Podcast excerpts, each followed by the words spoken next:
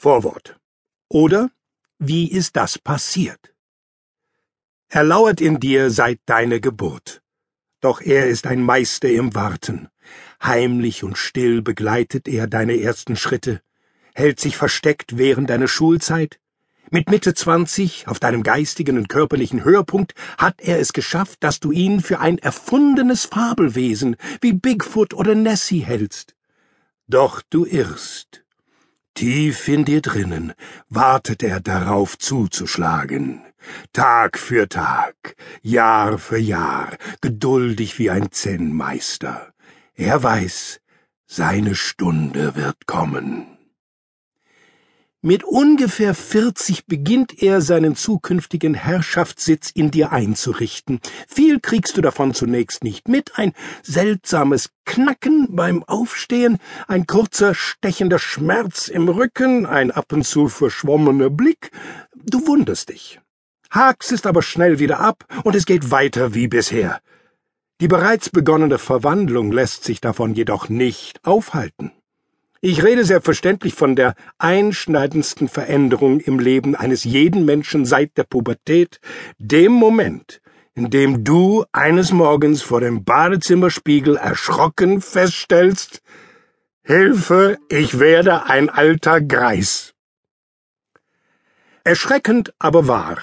Während Sie die letzten Sätze gehört haben, sind Sie erneut um etwa 30 Sekunden gealtert falls Sie vorher wieder einmal Ihr Hörgerät suchen mussten, sogar deutlich mehr.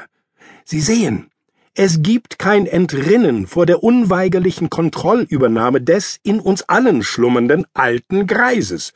Oder, natürlich, zu früh gefreut, liebe Damen, der alten Greisin. Darum dieses Hörbuch.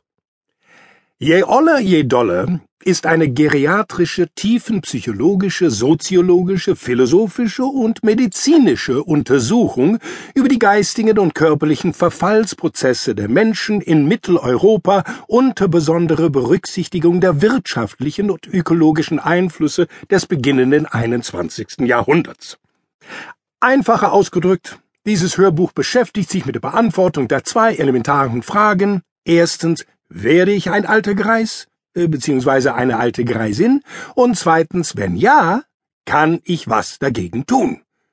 Um es gleich vorwegzunehmen, erstens ja, zweitens nein. Aber halt, das ist ja nur der Anfang. Denn jetzt drängt sich die Frage auf, kann man richtig oder falsch vergreisen?